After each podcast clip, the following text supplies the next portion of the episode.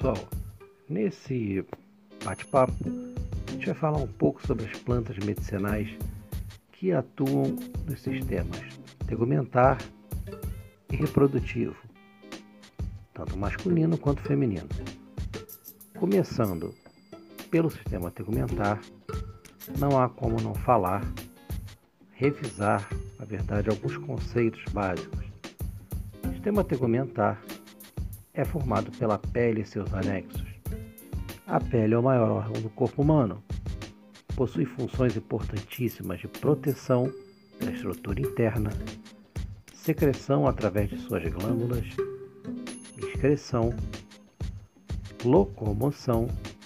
A pele possui um papel importante no auxílio da locomoção, além da sua função sensorial existe uma função exercida pela pele que pouca gente percebe, mas ela reflete processos patológicos que estão acontecendo internamente em outros órgãos, além dela ter seus próprios problemas, suas próprias afecções. A gente vai falar um pouquinho sobre isso, mas vamos deixar de lado a questão dos fitocosméticos, já que os fitocosméticos ficam uh, sob responsabilidade da cosmetologia, que não é o nosso tema aqui. Muito bem, a pele tem as suas estruturas derivadas, suas estruturas anexas, que são os pelos, as unhas e as glândulas. As glândulas podem ser divididas em sudoríparas, sebáceas e mamárias. Bom, a grosso modo, nós podemos dividir a pele em três grandes regiões. A primeira, mais externa, é a epiderme.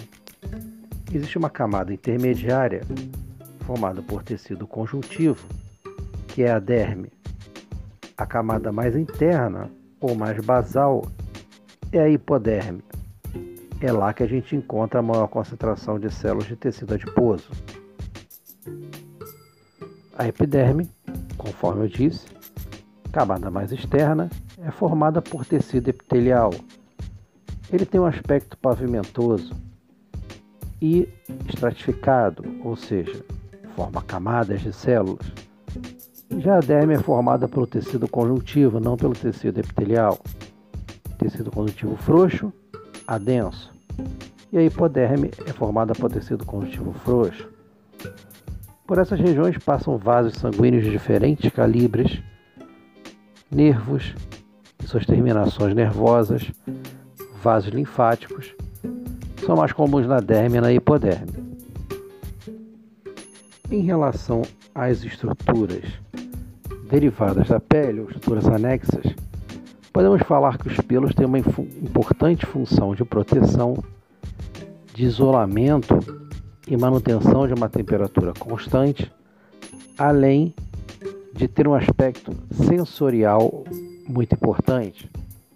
Cabe lembrar que em situações repentinas de frio, por exemplo, ou de medo, os pelos eriçam, reforçando aí ou refletindo o seu papel sensorial.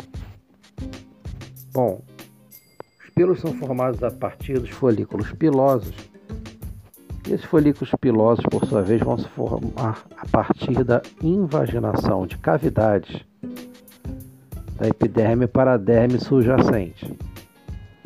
O pelo é formado por três regiões: cutícula, a região mais externa, onde nós vemos diferentes placas queratinizadas, o córtex, que é a região intermediária, e a medula, que é a região mais interna.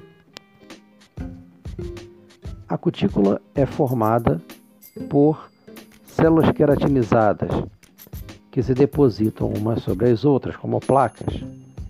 Por sua vez, a medula, além de células queratinizadas, possui também células cúbicas separadas por espaços de ar. Esses espaços de ar podem variar de acordo com os tipos de pelo e com o tipo de animal também. O bulbo é uma dilatação dérmica, uma dilatação da derme, que vai abrigar células germinativas que vão originar o pelo. Então, o pelo se desenvolve no bulbo e cresce a partir dele. Já a papila se projeta no interior do bulbo piloso, chamada papila dérmica. Existem alguns pelos bastante diferenciados, chamados de pelos táteis. Eles se limitam à região do rosto, região facial. São produzidos por grandes folículos bastante inervados. Isso se deve à presença das células de Merkel, receptores nervosos que existem na região mais profunda da epiderme. Existe ainda o leito vascular que vai circundar o folículo piloso, nutrindo e oxigenando esse pelo através do fluxo sanguíneo. O músculo eretor do pelo já é uma bainha de musculatura lisa que se insere no tecido conjuntivo que está associado ao folículo piloso. Esse músculo eretor do pelo que vai ter a função de movimentar o pelo. As glândulas sebáceas, por sua vez, vão depositar a sua secreção diretamente nos folículos. Algumas delas conseguem se estender até a superfície da pele e lançar sua secreção diretamente na superfície. Bom sebo é uma mistura de lipídios mais células secretoras que se degeneraram. É uma secreção holócrina, ou seja, que é produzida e se espalha para fora, para a superfície da pele. Ela é importante, o sebo é importante porque diminui a entrada de micro-organismos, diminui a perda de água, mantém os pelos e a superfície da pele com maciez e flexibilidade. Bom, agora eu vou falar rapidamente sobre os sete problemas de pele mais comuns. O primeiro deles é o melasma, que é caracterizado por manchas escuras na pele. Elas podem surgir em áreas variadas do corpo, mas são mais comuns no rosto, no colo e nos braços. É um problema mais comum entre mulheres do que em homens. Também pode surgir no período da gestação ou pode surgir pelo uso constante de alguns anticoncepcionais durante muitos anos. Essas manchas, os melasmas, não trazem nenhum problema à saúde, mas elas são incômodas do ponto de vista estético para quem as possui.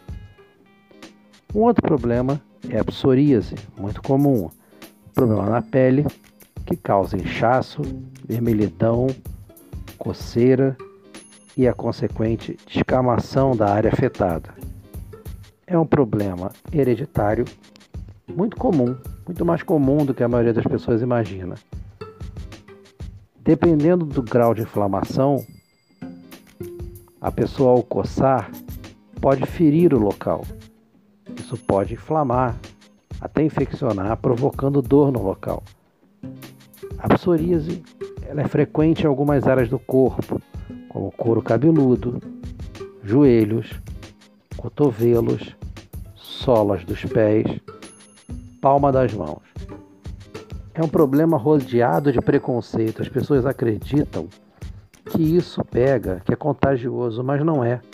E causa grande constrangimento é, para as pessoas que são acometidas né, de psoríase. Um terceiro problema bastante comum é a rosácea é um problema de pele que provoca uma vermelhidão intensa na face. E com o tempo, essa área de pele afetada vai ficando mais grossa. Ela pode ser confundida com outros problemas. Algumas pessoas acham que aquela pessoa fica permanentemente corada. Né? São pessoas que após prática de atividade física ficam mais vermelhas que as outras, ou quando estão expostas a altas temperaturas, ou com a pele exposta ao sol. É um problema para o qual não existe cura, mas pode ser tratado facilmente controlado com auxílio de medicação alguns procedimentos. O quarto problema abordado aqui é a dermatite. A dermatite atópica também é de origem hereditária e é mais comum em crianças, mas também pode acometer os adultos. E os sintomas mais comuns são pele seca, coceira, principalmente nas mãos, pés, atrás dos joelhos. Para entender o problema e diagnosticar corretamente, melhor é buscar um médico dermatologista. Quinto problema mais comum é o câncer de pele. É o tipo de câncer mais comum. Ele é um problema sério, que não é tratado com fitoterápico e precisa de tratamento específico para reverter o caso. Pode ocorrer devido a fatores distintos: exposição excessiva ao sol, a poluição, a fumaça do cigarro. Um dermatologista pode diagnosticar o caso corretamente. E o tratamento pode juntar vários tipos de procedimentos, combinando, por exemplo, medicamentos e procedimentos cirúrgicos.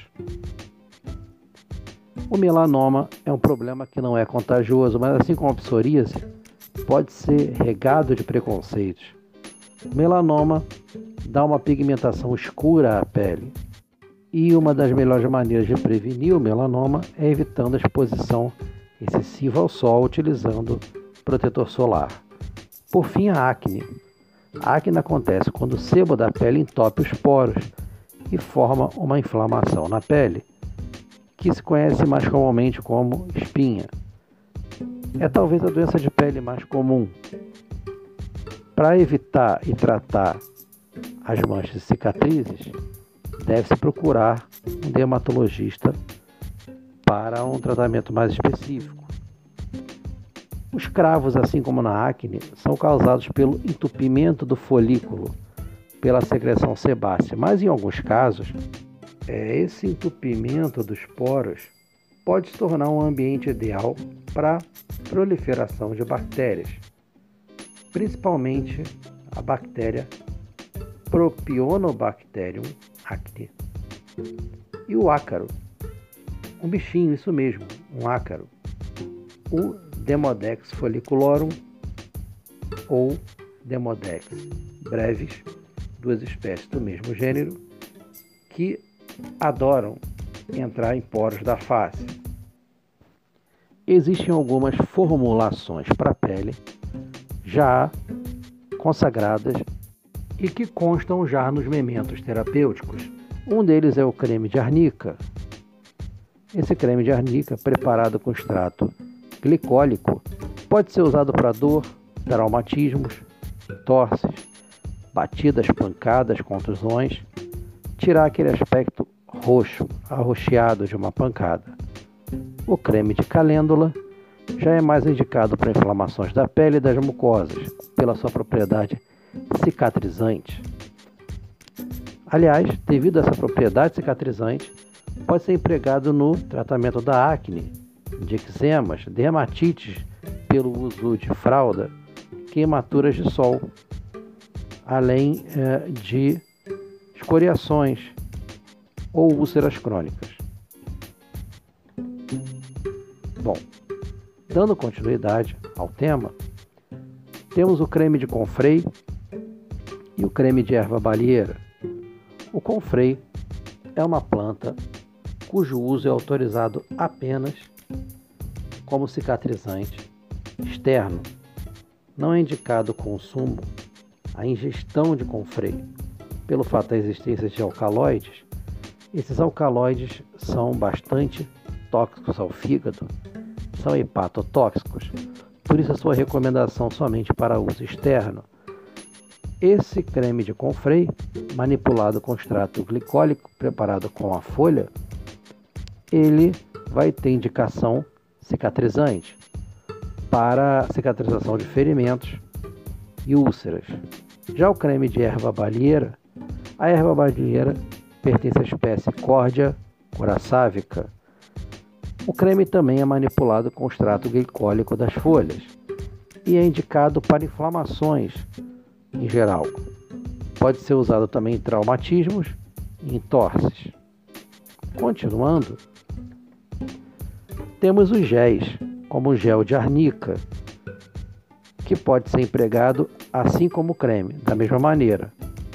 Pode-se manipular também uma pomada anti-inflamatória, combinando-se o extrato das folhas da erva balieira com o extrato das folhas e flores de arnica montana. Muito bom para processos inflamatórios crônicos, somente os agudizados. Também pode-se fazer uma pomada com extrato glicólico da arnica. A indicação é a mesma: contusões, batidas, tirar o roxo da pele, somente na área que sofre aquelas pancadas que ficam roxas, né? Bom, pessoal, pode-se ainda manipular a pomada de calêndula com as flores secas de calêndula, que tem indicação para inflamações da pele, das mucosas, pela sua atividade cicatrizante. Conforme eu já falei anteriormente, ela é muito indicada para o tratamento de acne, eczemas, dermatite causadas por fraldas, queimaduras de sol, etc. Já a pomada de confrei também pode ser manipulada para cicatrização de feridas e úlceras, tanto úlceras de decúbito quanto úlceras varicosas. Pode-se formular também um shampoo antiparasitário, preparado com folhas secas da arruda, folhas secas do boldo brasileiro, Plectranthus barbatus, e com as partes aéreas secas do melão de São Caetano. Melão de São Caetano é um antiparasitário muito conhecido e já comprovado em diversos testes de laboratório já há algumas décadas.